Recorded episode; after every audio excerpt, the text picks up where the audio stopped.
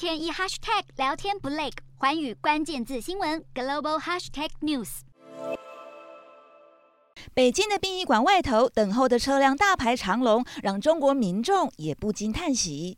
上海这家医院更是病患多到得在医院外接受治疗。上海有医院管理高层透露，目前急诊百分之八十的病人是感染新冠肺炎，重症高峰已经逐渐出现。中国遭到疫情海啸席卷，有分析指出，中国每天恐怕有九千人因此死亡。而在中国明年一月八号要重启国门后，其他国家开始祭出入境管控措施。飞机缓缓降落罗马机场，意大利开启欧盟第一枪，开始对来自中国的旅客进行病毒检测。美国、日本、南韩与印度也早就宣布相关政策。美国甚至打算裁减飞机的废水样本，而接着也将跟进管制的国家，还包括政策大转弯的英国、法国、西班牙以及以色列。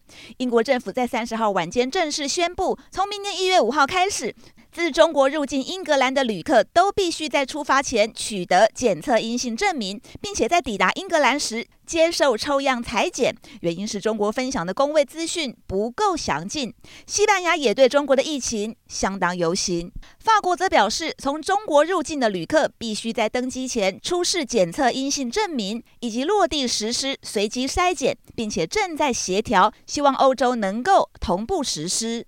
不少专家表示，中国疫苗接种比例低是病毒变异的温床，而且资讯不透明，就怕又出现变种病毒，让全球长达三年的防疫再次受冲击。